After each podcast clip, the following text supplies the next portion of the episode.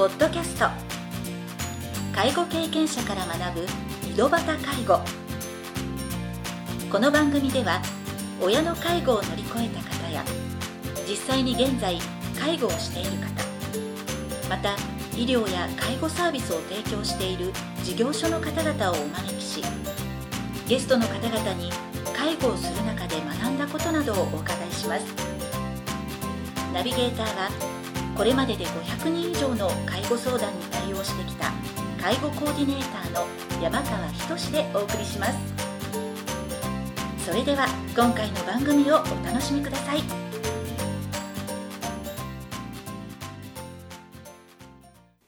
皆さんこんにちは。第42回目の井戸端介護を始めます。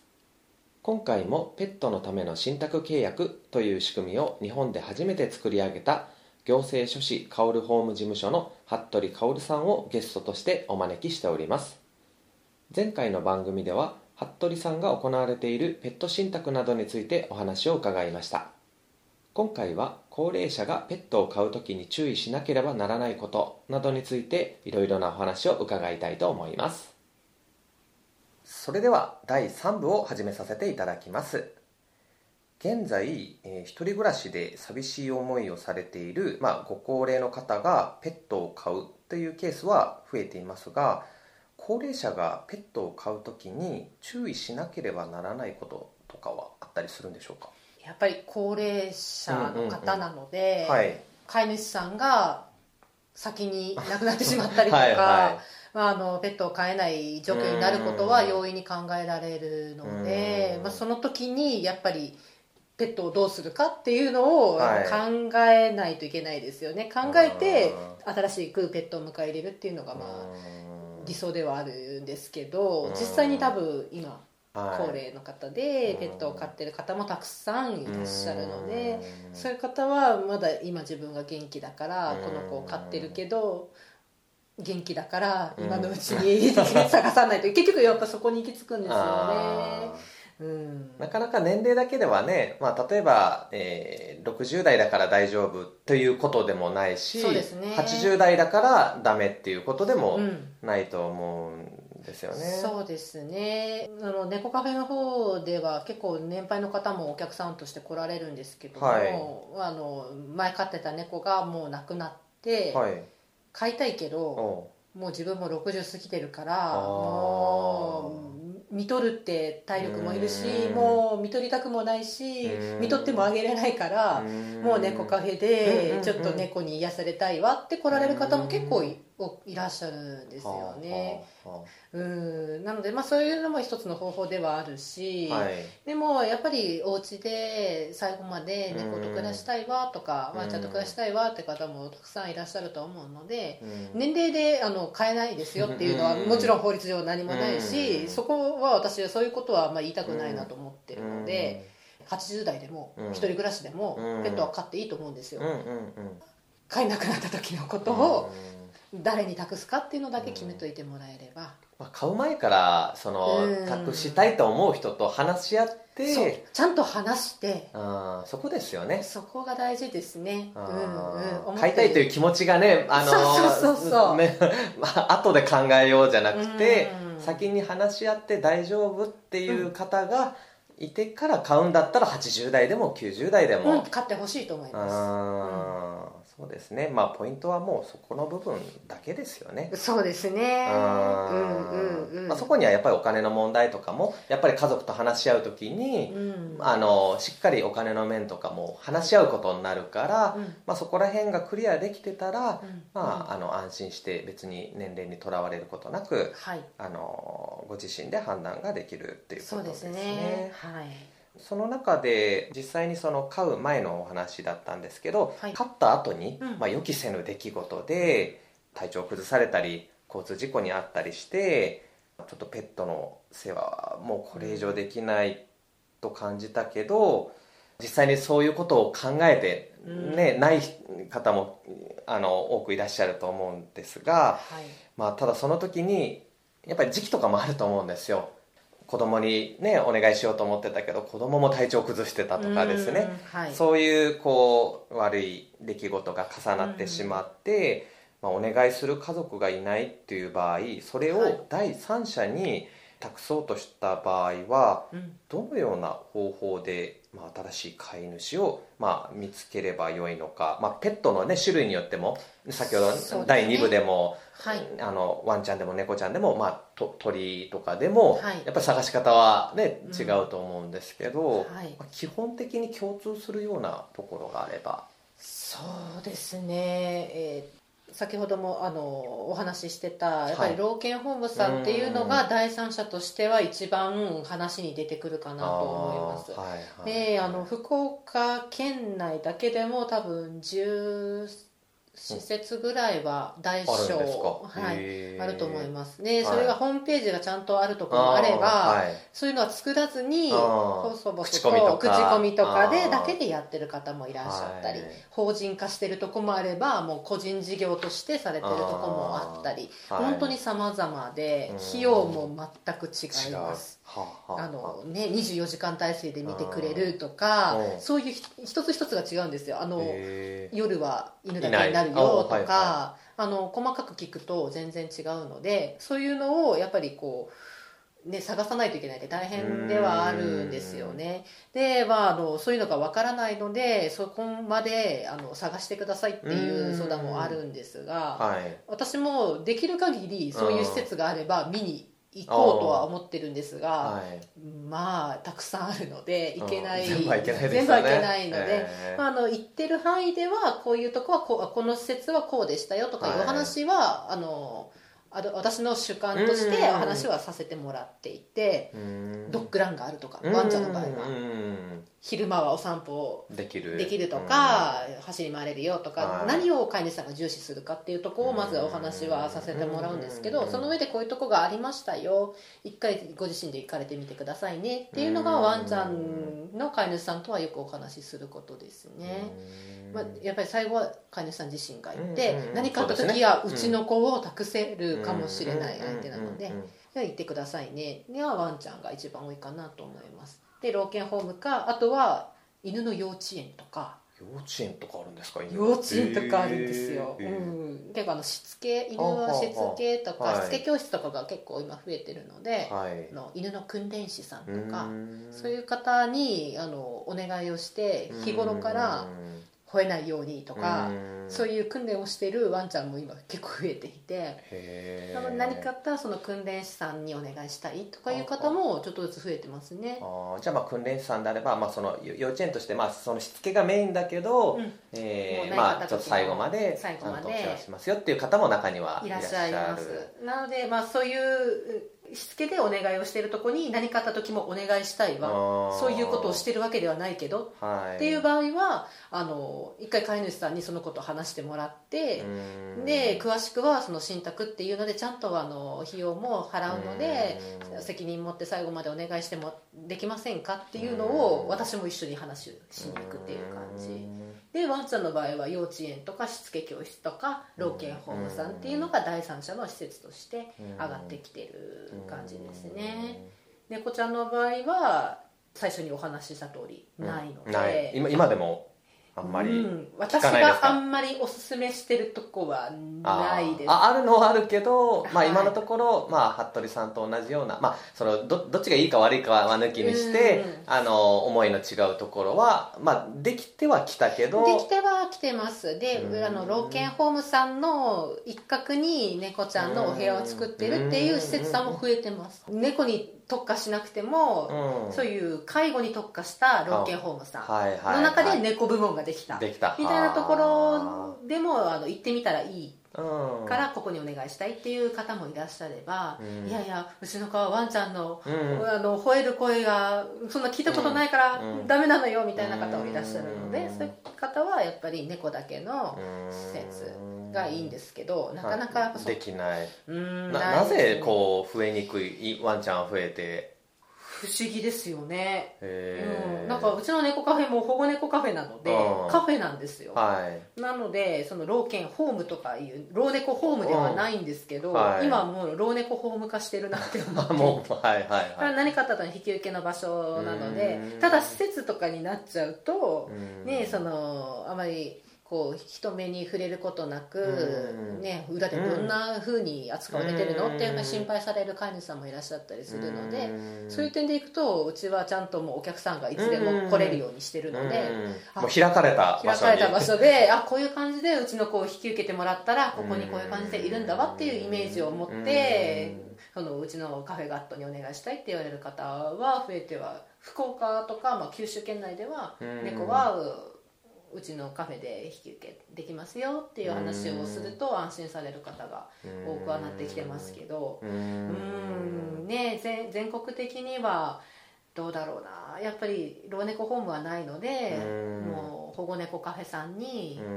お願いをするっていう感じかなと思います。相談の割合としては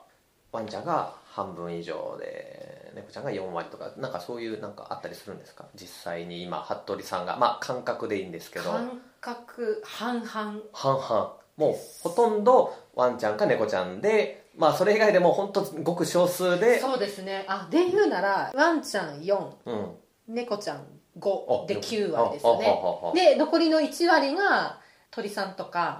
亀さんとか、はい、が来るかなっていう感じです。もうこれだけは珍しかったぞみたいな。びっくりした。爬虫類が1回ありました。爬虫類かちょっと名前がわからないような、はい、なんかなんたらトカゲみたいな、はい、あの爬虫類が大好きな方で、うん、難しそうででも本当に大好きだから買うっていうところだから、ね、でもそういう特殊な、ね、ペットだったらなおさら見見れる人も。人いないんですよね。結局その方はあのせんあの動物の専門学校を紹介しました、うんやはりそういう飼育が分かってる、うん、そうですよね。何かあったらじゃあもうそもうそこに直接つないで、はい、もう信託契約とかではなくもう直接話してください。私もレアなケースだったのでちょっと接近なんか契約ってなるとまたね、ね、お互いに多分難しくなるっていう。ですね。そこまで私も詳しくないので爬虫類はですね、はいはいうん、そういうことは爬虫類まで詳しかったらもうちょっとね私はちょっと、うん、メインはちゃんと決めて、はい、やろうかなって感じです。はいその中でなかなかねあのワンちゃんのそのお世話をしてくれるところは増えたけど、まあ、まだ課題としては、まあ、猫ちゃんの何かあった時のお世話をしてくれるところっていうのがまだ数少ないのでやはりまだこれからね、まあ、服部さんがあのいろいろ活動する中で行政書士と、はい、カフェガットでのあの実際にまだ猫ちゃんのお世話自体もまだ毎日されてる、ね、ということで、はい、すごいね大変な日々なんだろうなっていうのは思うんですが実際にそのなんかその自分が飼うものだとペットはですね、うんはい、飼うものだっていうふうに、まあ、皆さん認識してるんですけど飼えなくなった時に、まあ、老犬ホームに預けたり、はい、まあ、カフェガットにしてもそうなんですけど、はい、大体その例えば年間でどれぐらいまあそのちょっと幅はあると思うんですよ。先ほど24時間対応している、まあ、老犬ホームもあれば、昼間ドッグランがあって、あの自由に走り回れるみたいな、い。ろいろ環境はね違うので、費用も当然ね異なるとは思うんですけど、はい、ご家族に説明する時に、まあ、例えば老犬ホームであれば、まあ、年にどれぐらいはその餌代とか、まあ、治療代とかねかかった時に想像した方がいいですよ多分1頭あたり、まあ、本当にね、あの、うん、ありますけど。大型犬とかそうですね、そういう細かく言うとあるとは思うんですけど大体年間で安くて50万。安くて50万、うん、はあはあ、で、まあ、多分100万超えるケースで考えてた方がいいかなと思います。で多分老犬ホームさんもそういう携帯がいろいろあるので、はい、その契約形態ですね。もうあの修正お預かりするので最初に一括で、えー、例えば200万払ってもらったら、はい、あとはもう医療費も何もいりません。あとはちゃんと見ますよっていう切算もありますし、はいうん、もう安く1年契約ごとで40万です、はい、ただあの病気をして病院にかかる時はその都度請求します。っていうところもあったりしますなので、まあ、どっちが払いやすいかっていうのと、まあ、施設さんのそのやり方で考えていくって感じですけど、ね、やっぱり費用は、うん、1棟あたり100万ぐらいはかかるかなと思います。ということは想定しながら考えておかないと、うん、そうですねなかなかやっぱり、まあ、足りなくなるっていうのは困るからですね。費用が払えなくなるっていうのはですね、はい、ただまあいつ亡くなるかとか、平均寿命は1 5 6歳ですけど、ね、あのちゃんと手厚くてもう今は動物の医療も進化してるので、長生きする子たちも増えてきたので、はい、まあ1 5 6とはいえ20歳を超えてあまだ元気でいてくれるなっていうのも嬉しいことなんですけどそれだけ費用はかかるけどじゃあそれをどこまで用意できるかって難しいので、万が一万が一でいや今10歳だからじゃあ20歳まで生きるならあと10年かける100、えそんな金額用意できないってなるのはちょっとそこまで考え始めるともう何も手をつけれなくなるのであのそこはあの最初に契約をする時に施設さんとお話をさせてもらって、その10年分みたいな感じではなくて、あのね、何年か、うん、最初の3年分払ってあとはもう施設さんが見てくれるとか、うん、そういうのはあのオーダーメイドじゃないですけど、そこはお話し合いをできるので、っていうとやっぱり今作ってた方がいいんですよね。何かあって、他の身内がお願いしますって言った時は、うん、やっぱ切羽詰まった時にする方がなんか要は適切な判断ができなく。できないですし何かあった時って、うん、多分何かあったことに対してお金が必要なんですよね、はい。ね、親が亡くなったりとか施設入るってその費用がかかるのでペットのためにそんな費用は出せないとかいうことも実際言われたりもするのでで今のうちに施設に預ける場合はそのぐらいかかるんだなっていうおおよそが分かればあの今のうちからちょっとずつでもそのための費用をあの専用の口座を作ってそこにちょっとずつ貯めとこう何かあったらそこからお願いしようっていう方があの現実的にやりやすい方法かなとは思ってますね。ワンちゃんが大体、まあ、最低でも、まあ、40万円以上は年ですね。あと医療費は別ですけど、はい、まあそれぐらいは、まあ、どこにお願いしても最安それぐらいっていうことなんですけど、うん。うん、まあ、今カフェガットにその、はい、例えば大きさはね猫ちゃんは変わらないと思うんですけど、基準としてはなんかどういうふうな？カフェガットの場合は、えーとまあ、その子の健康状態っていうのも話はするんですけど、はい、年齢とかは関係なくて、まあ、持病を持ってたらとかいう計算をしたりとか病院に診察に行ってとかいうのは事前にありはするんですけど、はい、その上でいくと大体1匹100万ぐらい。うんうんうんで一括で払ってもらって終わり。あそれもう一括で全部もう決まる。もうカフェ型の場合はさ一括ですね。っていうのもは払、うん、信託をせずに、うんうん、あのお願いしますって言って払わなくなった人もいるので。あえー、ねやっぱりもう最初のうちもちゃんとした月々っていうのは、なかなかね自分が苦しくなると払わなくなってしまったりとかいうのがあったりするので、はいはい、でもやっぱり一回引き受けたからにはうちは。もうずっと見ていきますからちゃんと適正に医療も受けて、はい、ちゃんとしたご飯を食べれるように。って考えるとやっぱ費用は頂いてっていうのが現状そのぐらいの費用は頂いてますね。ペットのお世話をしてもらっているとしても、はい、自分の手から離れてるわけじゃないですか、でそれで毎月ねあ毎年かとか、なんか払うってなかなかもらう方もねなんか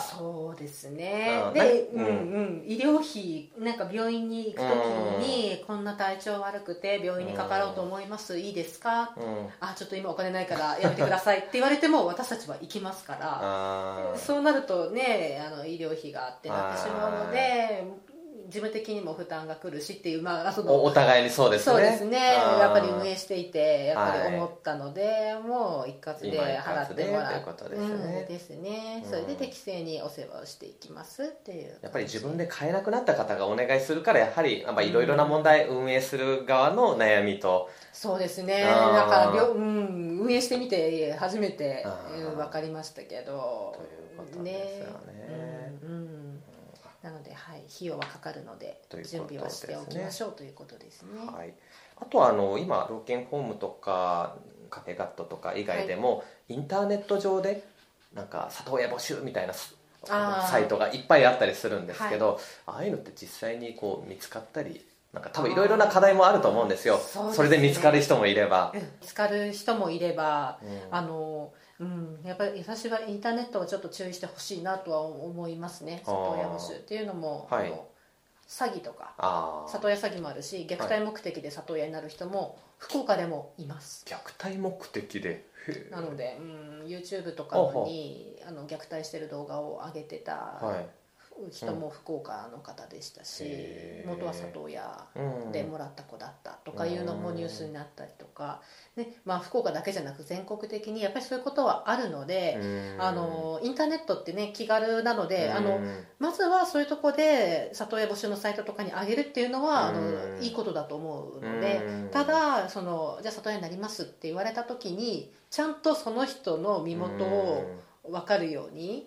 あのお家に行って。行ってこういうところで買うんだなとかそういうのを確認してじゃないともう気軽にうん、子猫いっぱい生まれたから1匹どうぞっていう昔のやり方では、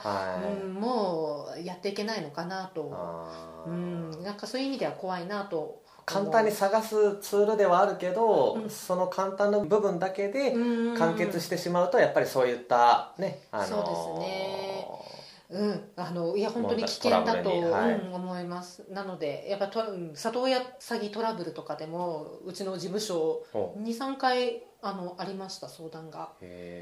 その里親に出した側からか個人の方からですけど、うん、あの詐欺っていうのはどどういう詐欺あの身元を詐称してたみたい、身元を詐称して。あのなんだろう。ちゃんと帰るところに住んでなかったとか住所を違うところを書いてて連絡が取れなくなったとか。その、まあ、ペットを預けるそれでも詐欺だけどあ預けるまで行った後っていうことですよね。なのでもう所有権は移ってるんですよね。その人は何がしたくて。あ元の人はあの里親さんをなんか保護した子を里親を探したくて、うん、サイトをかけてあの募集してたらで、ね、あの受ける側は受ける側は、うん、分かんないです目的が多分うん、後で話してみるとだから買えないとこだったけどどうしても買いたかったからあの住所を嘘書いてででこうなんネット上でやり取りをしても年に1回ぐらいはこの子こんなふうに元気にしてますみたいなやり取りしましょうねとかいうのがあったりするんですけど、一切連絡取れなくなってあ。のあの子元気なのかしらって連絡しても連絡つかない。で他の人に聞いてみたら同じように里親を探してる人に聞いてみたらその人他の人からもそういうふうにして里親ななりたいって言った人じゃないとかいうのがあったりとか、そんなの聞いたら不安ですよね。なんそうなんですよね。なので、うん、なのでインターネットはすごく便利なので、ね、活用はしてほしいとは思うんですが、うん、うん、そういう人もいるので、まあ、ちょっと悪いことをしようと考えてる人も簡単に使えるツールだから。そうですね。なので、ね、せっかく保護した命をつなぎたいと思っているんであればもう一歩進んでお家に行って本当に住んでるのかなっていうのが分かるのでそこまでやるっていうのが大事かなと思います。ですね。まあ、やっぱりその大切な、ね、あの家族と思って、ねあの一緒に暮らしてたペットだからこそ、まあ、その万が一自分が飼えなくなったとしてもその最後の、そういった意味では元気なうちから探さないともう やっぱりそこに戻ってくるっていうところですよね。ねはい、確認ができないっていうことですもんね、うん、新しい飼い主がどういう方かっていうところですね、はい、まあ、そこら辺のねあの、まあ、課題っていうのを、まあ、この番組を聞いていただいた方にも、まあ、いろいろこう知っていただくことで、まあ、少しでもあのこういう問題があるということを、はい、あの理解していただきながら問題を、まあ、少しでも減らすことができればいいのかなというふうに感じました、はい、あと最後に、えー、今後の服部さんの、まあ、目標などがあればそうですね、はい、教えてください、はい、やっぱりあの今回お話しさせてもらって課題として、はい、やっぱりそのいろんなその私がまだ全然知らないところでお一人暮らしで飼ってらっしゃる方がたくさんいらっしゃるし、はいうん、そこまでやっぱり目は行き届かないし逆にそういう、本当に緊急にしなければ信託契約とかしなければいけない人にまで情報は届いていないと思うので、はい、あのその先ほどお話しした一般社団法人ファミリーアニマル支援協会の方で、はい、今後今ちょっと考えているのは行政の方からそのやっぱり個人の高齢な方は見守るっていうサービスはあると思うので、そういうところと連携してこここのお宅のこういう方危ないな、じゃあそれをあの事前に把握して何かこう信託契約ができるように信託契約ができなくても新しい飼い主さんを探せる何かこうサポート的なのができるようにその仕組み作りを今年はちょっと今動き始めているっていうのが1点あります。なので、ね、必ずしも契約までいかなくてもそれなんかサブ契約じゃないですけどちょっとまだこう形はできてないんですがそのね、やらなければいけない人にまで届かない現状が歯がゆいのでやっぱり一人でやれることって限りがあるのであの行政の方と連携をして今そこを進めようかっていうのは話をしているのでそれをやりたいっていうことが1点と。カフェガットが今もうい。っぱいなので、はい、猫たちが、はい、ただ引き受けてほしいっていう方はもうすごく問い合わせはある今お受け入れできないような。今受け入れは一切できなくて、はい、もう今見れる数を超え,、うん、超えそうなので、はい、やっぱり適正に一匹一匹お世話するためには、何人に対して何匹って決めてるので、もう今は無理ですって言ってしまってるので、もうちょっとカフェガットみたいな、施設じゃないですけど、うん、そういうのを増やしたいなというのは現状今思ってますね。うん、先ほど一人ではで、ね、やっぱり限界があるっていうことをお話しされてましたけど、うんはい、そのカフェガットのようなところを運営するのもやっぱり人であって。そうですね。なので同じような思いであの運営をしてくださる方をその行政書士を育てるじゃないけど、いろんな地域でね。そうですね。そこには資格はいらない。ねあの行政書士の資格もいらないしそのやっぱり動物看護師とかの資格とかもあった方がいいんですか？いやなくていいと思います。ただその経経営になるので、はい、そういう猫カフェをって簡単にできないので、うん、やっぱ何でもそうですけど、うん、お店を持って猫たちね、生き物を扱うってすごく費用がかかることなのでちゃんと経営計画書を書いてみたいな、そういうサポートも実は行政書士できたりするので、そういうところからあの人とペットが幸せに暮らせるようにのサポートをペット信託ともう一個その運営側を増やすっていう部分でもやっていこうかなっていうのを今思ってますね。実際にそういった方やりたいって言って問い合わせを今までいっぱい。いっぱいあるんですか？いっぱいいます猫カフェに結構来られますね。で私もやりたいんです。で服部さんと同じような思いで思い出とか猫カフェが多いんです。猫カフェがやりたい。まあ殺処分や保護活動してて、はい、やっぱりなかなかうまくいかなくてってねカフェをやったらいいんじゃないかと思うんです、はい、みたいな、はい、私も3年やってて、うん、なかなかやっぱり経営的にも難しい部分があるのでこうちょっと気軽にやろうみたいな方はもういや大変だからやめた方がいいって今は言ってます、まあ、大変だからやめた方がいいっていうこその言葉をいやそれでもっていう方じゃないとやっぱり。ですね。でじゃあこういうふうにしたらいいですよっていうようなことを教えてくださいって言われたりするので、そういうことを教え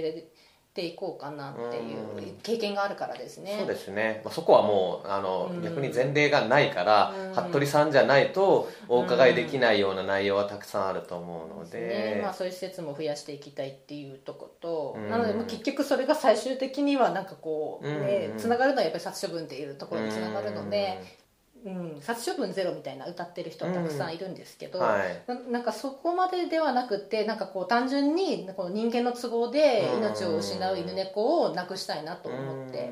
えー、いうのがまあ大きな目標ですね。はあるので、まあ、はい、そういう外で今はまだ猫って結構外にいますよね、うん、犬はもういなくなりましたけど、うん、猫はまだ外にいる子もたくさんいるので、うん、まあ、全てのそういう犬猫が普通に安心してあったかいお家の中で暮らせる、そういう環境を日本日本はそういう環境になってほしいなっていうのを大きな目標として持ってそのために今できることとしてそういう行政と連携をしたり、はい、施設を増やしたり信託っていうものをもっと知ってもらうために活動していくっていうのが目標、小さな目標として小さ小さいか大きかったです今 全国に広げていくでないものを全国にねあのこの福岡県内じゃなくて、やっぱり服部さんの活動っていうのは全国に広げていくっていう思いでされてるので、はい、これからももっと大変にはなっていくとは思うんですけど、はい、まあ、ただその思いがあるからこそねずっとね続けておられるんだろうなと思いますので、はい、まあ、これからも服部さんのご活躍を楽しみにしております。はいありがとうございます、ありがとうございました。今回で服部さんのインタビューは終了となります。お忙しい中全3回にわたってインタビューにご協力いただき本当にありがとうございました。今回は服部さんのインタビュー第3部をお届けしました。次回もまた新たなゲストをお招きして介護や医療などについていろいろなお話を伺いたいと思います。それでは次回の配信をお楽しみに。今回の番組はいかがでしたか？この番組ではリスナーの皆様からのご質問なども受け付けております。メールアドレスはひとしの h 小文字で h. 山川19アットマーク gmail.com h. 山川19アットマーク gmail.com ですそれでは次回の配信をお楽しみに